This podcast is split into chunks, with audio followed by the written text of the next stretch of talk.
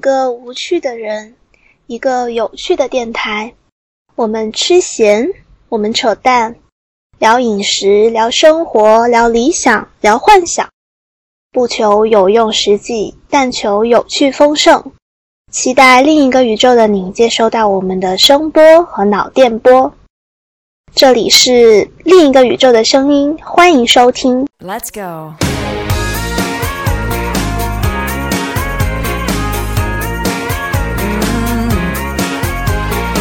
Don't want for the weekend. 大家好，今天是我们第二季不知道多少期的节目，又是一个高能吐槽向的一期。我们准备今天吐槽的是遍布大街的伸手党。说不定你也是其中之一。我尽量不让我自己成为这种人，真的很少。我说的这个你不是你，哦，是吗？我说你是一个我懂的泛指，你我懂的懂的吗？满大街，好，那就从这个满大街开始吧。我记得嗯，我上个学期的时候，在学校里，我们学校其实不是很大，分了两个区，教学区和生活区。然后生活区就是我们的寝室啊，还有是呃饭堂之类的。然后教学区就是呃各个学院的楼，还有我们的公共教学楼、图书馆之类的这种东西。然后中间连着的是一一座天桥，然后在那个嗯，我记得在天桥底下，就是因为我们一般都是从天桥底下那里进到我们学校来的，就会有一个地图嘛。那个地图我觉得已经画的很清晰了，各大地图 APP 上也有那些我们学校宿舍的标记，但我还是觉得很烦，因为基本上一个星期走在学校里可以被别人问两次路，频率已经高到这样。然后有时候我在想，我是不是脸上写了导航仪之类的，基本上就大一个星期经常都是两次，至少都要问我两次。有一些人他就很奇怪，他问了路以后，我跟他说大致指的是哪个方位，其实我们学校路也不多嘛，就那几条路，我就跟他说你大致沿哪条哪条路一直走下去，应该就能找到，或者是在哪一边哪一边，都跟他说说的很清楚。他就会说，要不你带我去吧。我我遇到这种人，我我真的就是无言以对。然后有一些呢，就是我也不知道他是蠢呢还是笨呢，就地图他看不懂。那你手机都拿在手里，你为什么就用一点流量开一下导航也不会死啊？他就说，要不你带我去吧，或者说我跟他说了三四遍，他还是不懂。然后我就那天我记得有一次是在烈日底下，就广州的天气你懂的吗，一热就就热的整个人都很烦，就在在在在路上就一直流汗一直流汗，然后心情很不好，还被这样堵在半路，然后我跟他说你手里的是你有手机的吧？他说有啊，然后我说那你开导航吧，然后就趾高气扬，其实我内心是趾高气扬，然后就走了。动不动就找别人帮那种没有什么技术含量的忙，你懂吗？要让我去做一件没有什么成就感的事情，我觉得好浪费。而且问题是我跟你也不熟，然后我就觉得，其实伸手，呃，伸手不是一种笨吧，是一种蠢。笨和蠢的区别在哪里啊？啊，你没有看那一期《奇葩说》吗？第三季吗？第。三季他们里面有一个辩题叫做“和蠢人做朋友，你是不是傻？”然后，然后一在那个，你能不能不要剧透啊？能不能不要剧透啊？然后我看啊，好我准备一不会儿去看不看，然。后他就它里面有一个有一个环节是他们清楚的区别了笨和蠢。笨就是他可能是不知道，他你可能你跟他讲，他就会知道。但是蠢呢，可能是他自己做事情的方式不对。嗯哼，哦，对你懂吗？我我在思考我身边的人是蠢还是笨。我也不知道我是蠢还是笨，有可能是傻。哦，我我我觉得应该去开一个理论，区别一下蠢笨和傻。就上个星期嘛，上个星期又发生了一件让我很恼火的事情，然后我就决定这次真的要痛打一次伸手党。我加了一个关于媒介这方面的一个群，因为群里面大部分都是一些和传媒相关的大这一类专业的大学生，那个备注就会写说你是哪个学校的。不久之前，不是那个研究生入学考试不是已经放榜了，就是那个初试，然后他们有一些人就会在找一些调剂的机会，然后我也不知道我是怎么怎么中了这一枪，就有一个在那个群里面的人找到我，然后他就加了我的，也不是说呃呃一开始没有加，然后他就说有一点点事情，就是关于我们学校的事情，想问一下我，然后加了他，然后他就。他很奇怪，他就一开始就劈头盖脸的问我说：“呃，你可不可以跟我比较仔细的介绍一下你们学院、你们的老师？然后我可能要找一些调剂的机会。”然后还跟我说，本来是想考不拉不拉，就是一个很牛叉的学校，但是我的分数不太够，想调剂到你们学校。嗯，然后还说了一句：“最好能给我联系方式。”我都我跟他聊天的记录都没有凑到两个屏幕，然后他就在跟我说这种事情，然后你说我要说什么好呢？我一个本科都还没有读完的学生，虽然说我在我们学校也知道的事情也不算少，但是我为什么要呃跟你无缘无故为什么要帮你去了解说我们要要要跟你介绍一些东西，而且还要把联系方式也给你？哦，我就问他说：“你有没有去看过我们学院的官网啊？”没有，他的回答竟然是没有。那我为什么要为你做这些事情？我是你的谁啊？拜托。嗯嗯，然后就那个时候就觉得很生气，你知道吗？这种蠢呢，就是为什么叫做蠢不是笨呢？他其实知道有一些有一些工具的存在，但是他就是不去用。为什么我要无缘无故的帮你这个忙？就是，而且我知道的也不一定正确啊，也不一定说就符合你的需要。你批判阿姨的职场资历，难道并没有遇到过这种人吗？当然，一抓一大把。我现在都对这种现象淡定了。我觉得生活中就还好。我我说一句，呃，为伸手党说话的话，就是在生活中怎么样来为人。或者你怎么样来生活，其实是你自己的事情。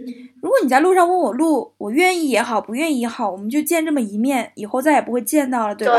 那么，其实我觉得这是很无所谓的事情。你让我不喜欢你或者怎么样，其实对你也并没有造成什么影响。但是，如果是在职场上你还这么做的话，就是非常非常愚蠢的事情了。就有一句话不是说你可以情商低也可以智商低，但你千万不能搜商低吗？现在。网络如此的发达，搜索引擎可以解决的问题，为什么要让别人帮你解决呢？对，就是你，你每问别人的一个问题，都会显示自己的智商有多低。不对，应该是说都会显示你的智商到底有多少。你知道我是一个很装逼的人吗？我们都懂。就我觉得装逼有一个非常重要的准则，就是千万不要随意暴露自己的知识量和。反正就是你不知道的事情，千万不要随意暴露，因为这件事情有可能会被别人视为常识。所以你可以先查一下，查了之后发现它确实是一个很高深的东西，然后再故作不知道，让别人来解释。哦，我感觉我怎么这么心机婊啊？不是一个心机婊的问题好吗？其实我想说的是，自从自从我们上个星期做了那个反智主义的那一期以后，我就在想。其实知识和方法，或者是说工具，其实是两件很重要的东西。然后我我在我们那个呃微信的文章里面不是也写了吗？其实我们通过学习知识，更多的我觉得越到越往后走，其实学过的东西其实不重要，重要的是你通过学习的这个过程。学到那种方法，或者说你学会了怎么去用这些工具，使用工具就是解决问题的方法。对，使用工具是人类与其他动物的重要区别，好吗？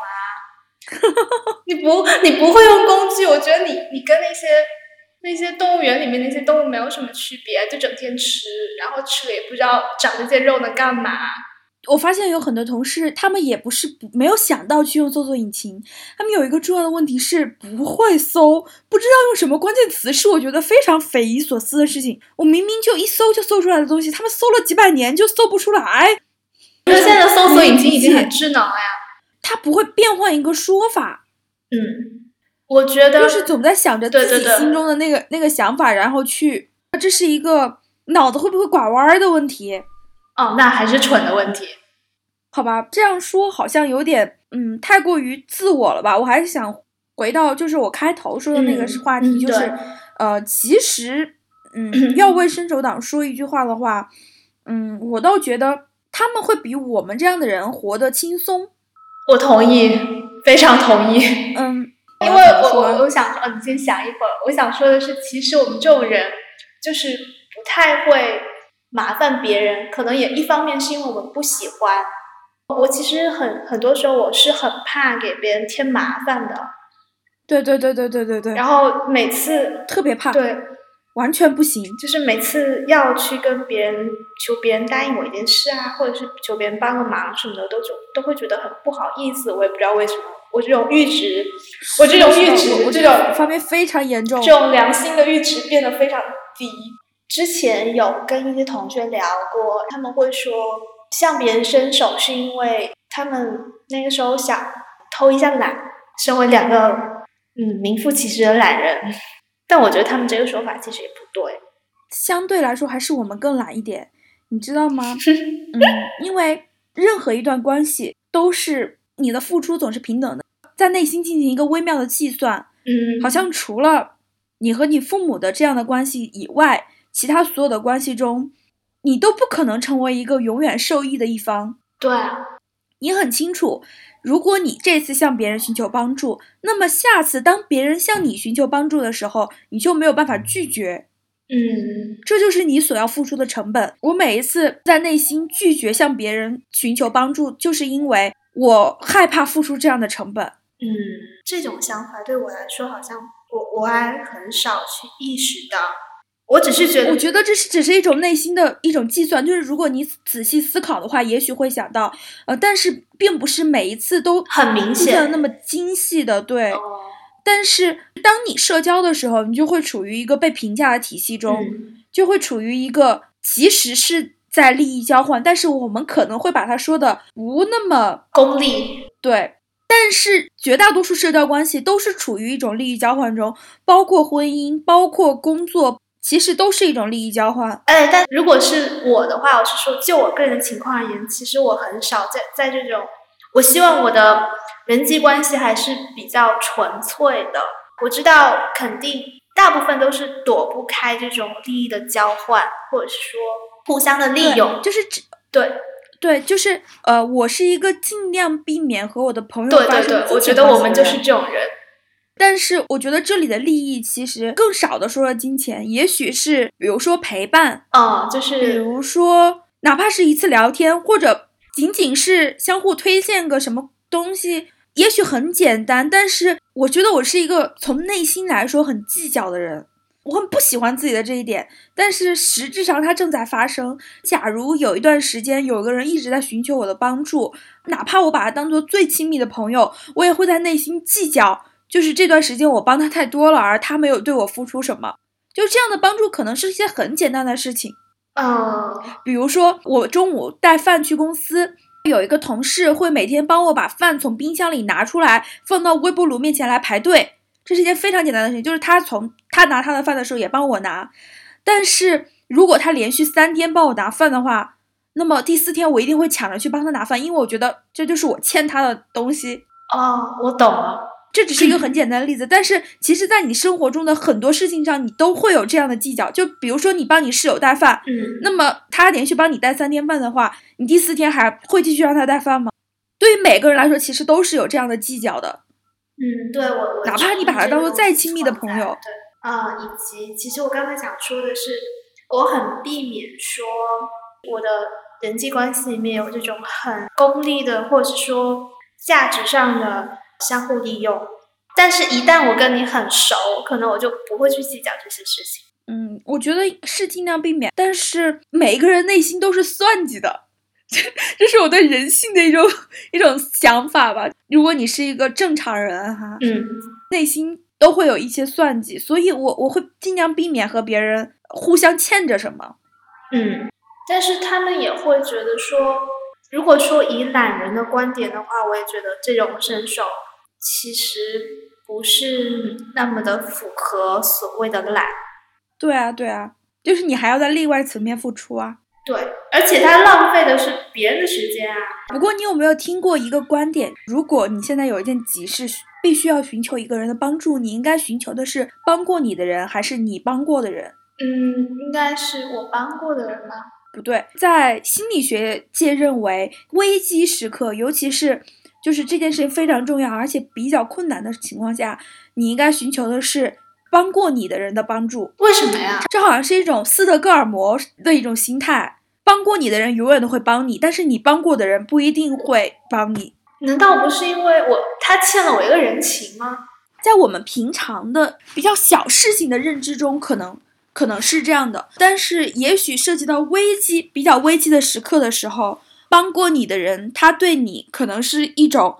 爱的付出 怎么说呢？就是还还涉及到一个斯德哥尔摩的观点，就是那些在牺牲的人，那些为你曾经奉献过的人，他觉得他为你做什么事情是应该的。但是呢，那些你帮过的人，像那个故事，就是你每天给一个乞丐一个鸡蛋，结果有一天你没有鸡蛋了，你没有给那个乞丐，那个乞丐会觉得你欠了他一个鸡蛋。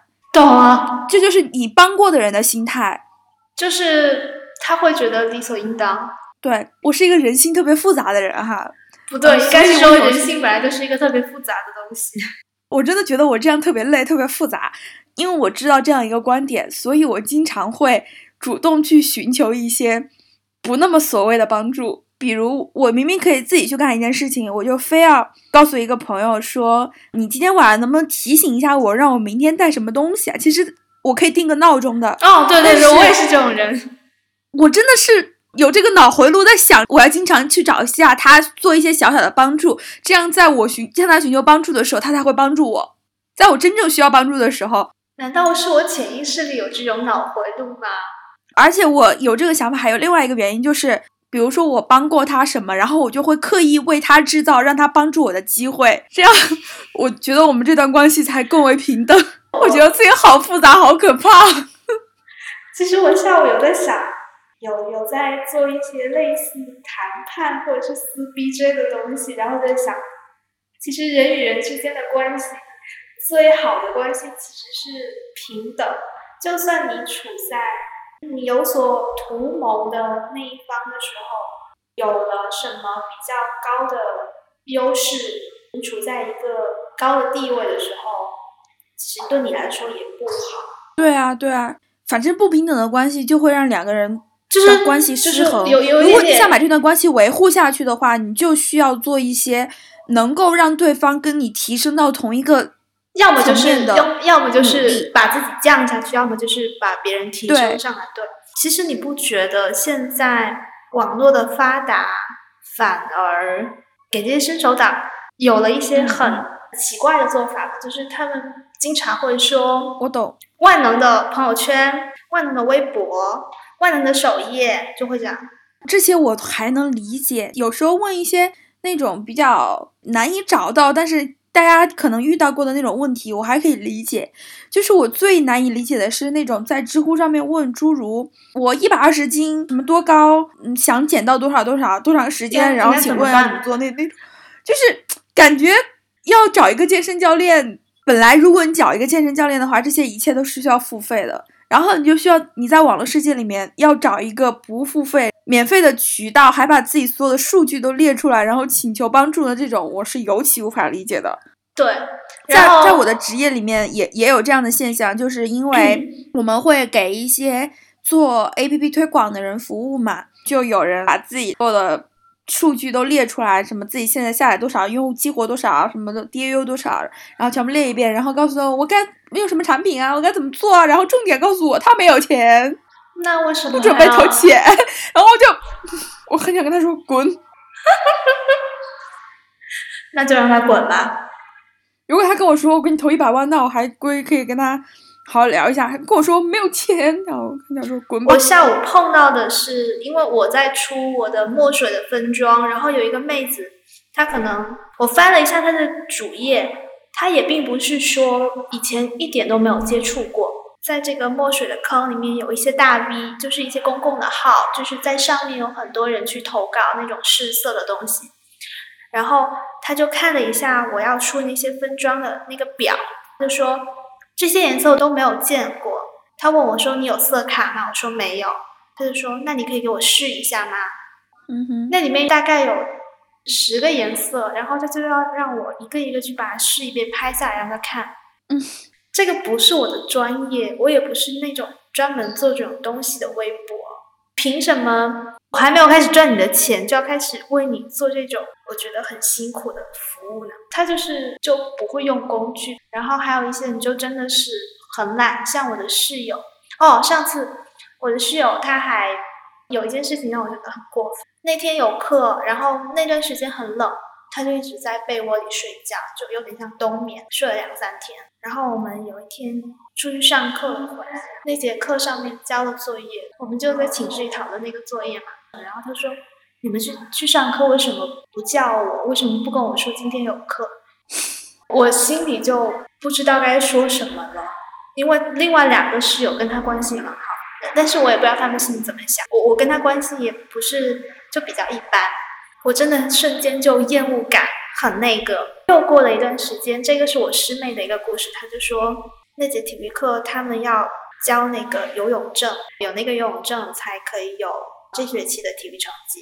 那节体育课是想补考的，去补考，但是那个时候已经接近学期末了，然后他的室友就以为结课了，没有去上课。我的师妹回去以后，他的室友就就跟他说：“今天上体育课你为什么不叫上我？为什么不帮我把把我的游泳证拿去给老师看？”我就真的是觉得满大街都是这种人，就是他们会觉得接受别人帮他做这种事情理所应当。嗯，他们会觉得室友这个人际关系这层身份就会帮你实现很多种本来应该是自己去做的事情。其实，嗯，我的大学室友也有这样的人，而且不止一个。我觉得我最后已经接受完全的接受了，像妈妈一样去帮他们做这些所有的事情，然后每天通知他们点名啊、交作业啊，甚至是考试啊。甚至考试之前，我会把复习资料打印给他们的那种。天哪，你是怎么做到的？你是怎么做到的？我就完全做不到。我性格比较好啦，不对啊，明明刚才十几分钟之前说的那个充满心机的。其实我我是一个挺充满心计的，那我可能也有利用他们的时候吧。所以你是在你在为他们做这种事情的时候，你是会在想有一没有，我有抱怨，就是我在一边做这些事情的时候，一边在想，我干嘛要不做这些事情？其实如果你顺手帮他们做这种事情就还好，嗯比如说你打印复习资料，你多打印一份，我觉得这种就还好。你知道什么时候最烦吗？你把资料给了他们，他们说怎么这么多啊？你能不能再帮我们画这画画重点？那我就懵逼了。然后他就 就比如说我们大学学那种，就像经济学这种课程，就是如果你上课没听，你就不懂。其实复习复习挺难，挺难得复习的通的嘛。嗯然后他们就会问你那种很，其实我也搞不是特别懂的问题，但是我可能只会那样做。但是你可能自己复习时间就已经很有限了，本来也不是什么好学生嘛。但是他们又要问你，然后你要跟他们解释那些你本来已经搞懂的事情的时候，真的很烦。这个时候，我会从内心在想，干嘛要问我？能不问我啊？你能不能自己去想？或者谁让你上课不听课那种那种，会会有各种这样的想法。但是我蛮少会说出来的吧。所以还是所以其实伸手党，伸手党是分了好几种的嘛，一种就是蠢，然后一种就是自以为是，就是觉得别人一定会帮你忙，还有一种就是别人帮你忙，你还要得寸进尺。天哪！其实我跟你说，我大学有个室友，我跟他关系很好啊。我不要学习你吐槽室友，真是上课不听课，然后我帮他打印完复习资料，还要让我画重点的那个室友呢，他更过分的地方在于，他问你一个问题，你就跟他解释，解释完了之后，发现他其实根本没有在听，他的专注力完全没有在你你跟他解释的这件事情上。过一会儿又来问你同样的问题啦。你想这样的我都可以忍。天哪！所以职场已经把你逼成了，从一个白莲花逼成了。没有，其实我觉得职场是在职场上你蠢，你会影响到我啊。但是考试的时候，你考什么样关我什么事儿啊？你挂了跟我有关系吗？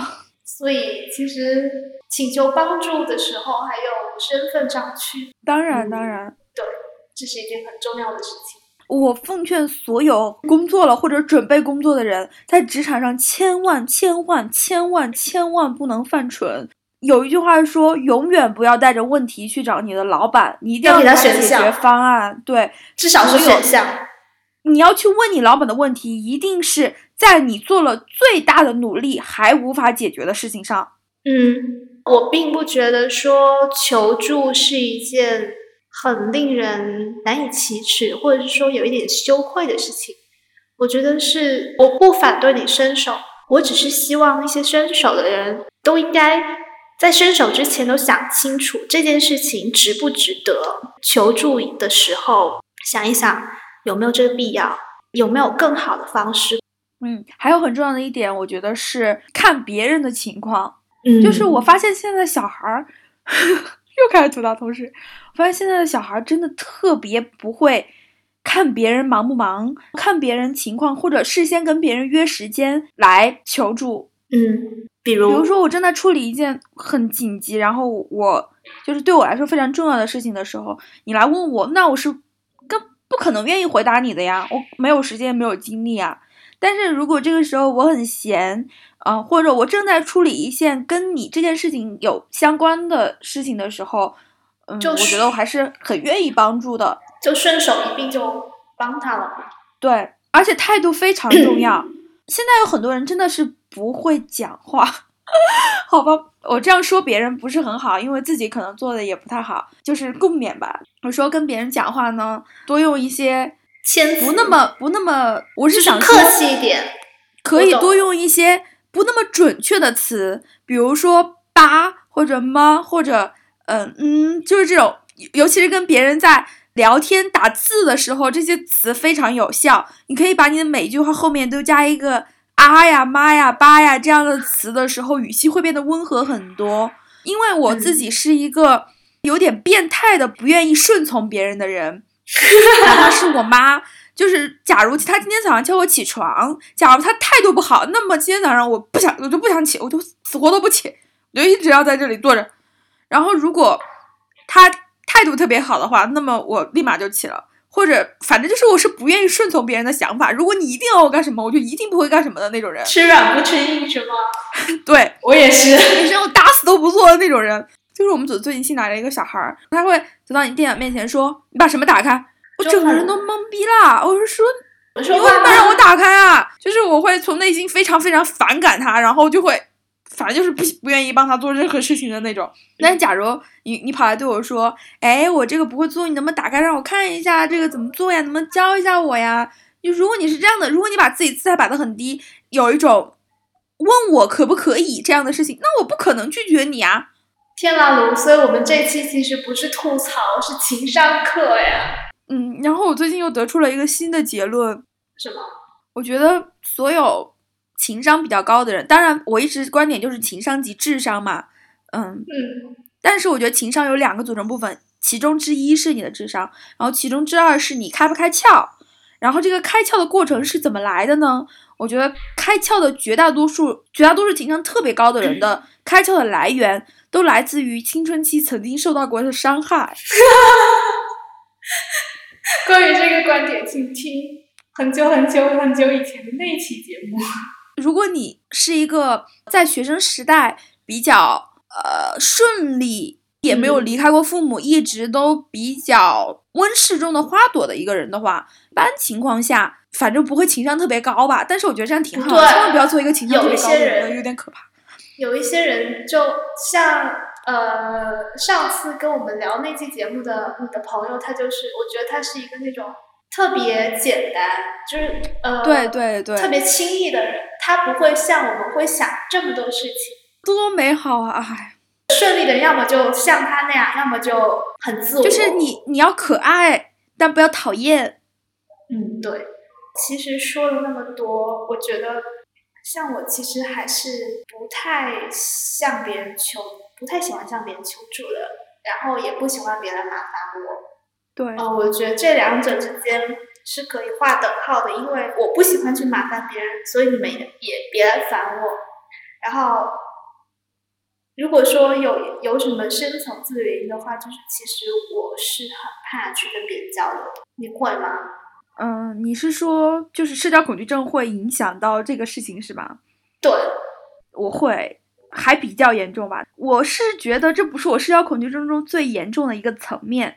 因为我把这我把它视作一个优点，就是我觉得看待问题，嗯，这是一个人看待问题的方式。可能我觉得社交恐惧症对我来说不是很好，但是呃，不求助和相对比较独立，嗯，对，在有的人看来可能是孤僻，在我看来，我就觉得他是就是在我这里是很好的事情，所以我可能会联系的不是很多。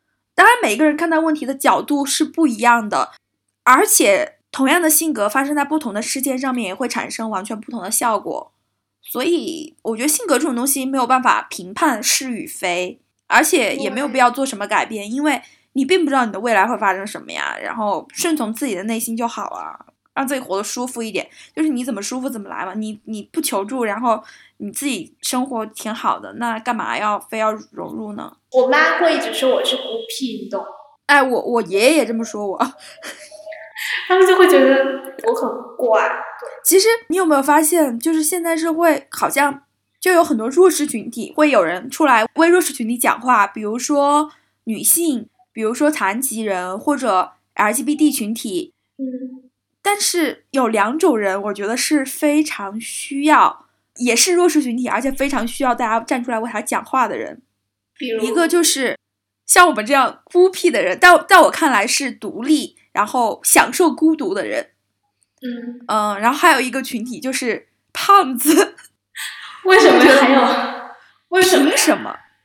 凭什么？在很多人看来，胖是一个很不好的品质，它代表了懒惰，不是我们平常意义的懒，而是懒惰这种七宗罪之一，代表了一种不上进、不去改变的这种心态。我觉得在在很多人看来是这样的。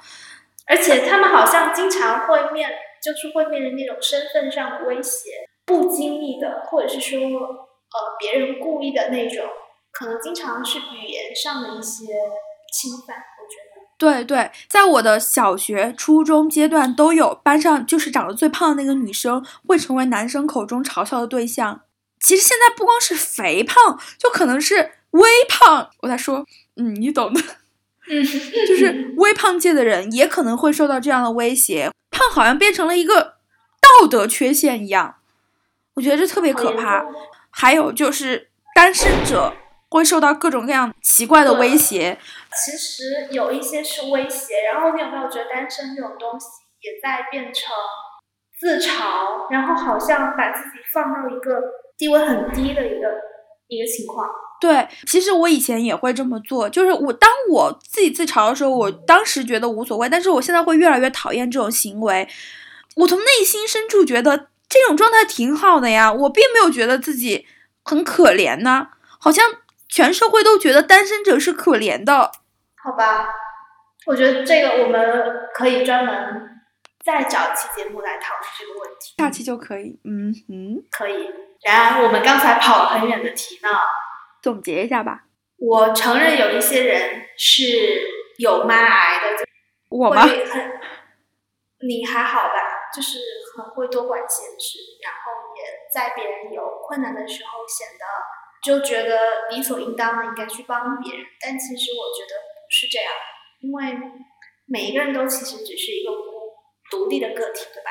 嗯。然后我也觉得那些伸手党有时候太。太自以为是了，可能是是我这个这种性格的人不会去理解的问题，就是为什么就那么呃轻易的就把手伸出去，还显得特别大义凛然。用好工具真的是一件特别重要的事情。嗯不管你喜不喜欢向别人求助，这个跟喜不喜欢是没有关系的。因为如果你想让你的生活品质变得更好，想让你的生活变得更加方便简单，那么就去研究每一种工具的使用方法。嗯哼，伸手要分场合、分方式，对，就这么简单。手一伸就看出你情商、智商到到哪个阶段。对对。好，然后我们下一期就聊，我觉得是单身狗的 身份威胁之类的东西。还有我们这样的胖子，一个肥胖的单身狗应该怎么在这个市场上立足？天哪！好，可以，我觉得这一期的收听量应该会很高。好可怕！我觉得把自己啊，好吧。好的，那大家再见，拜拜，拜拜。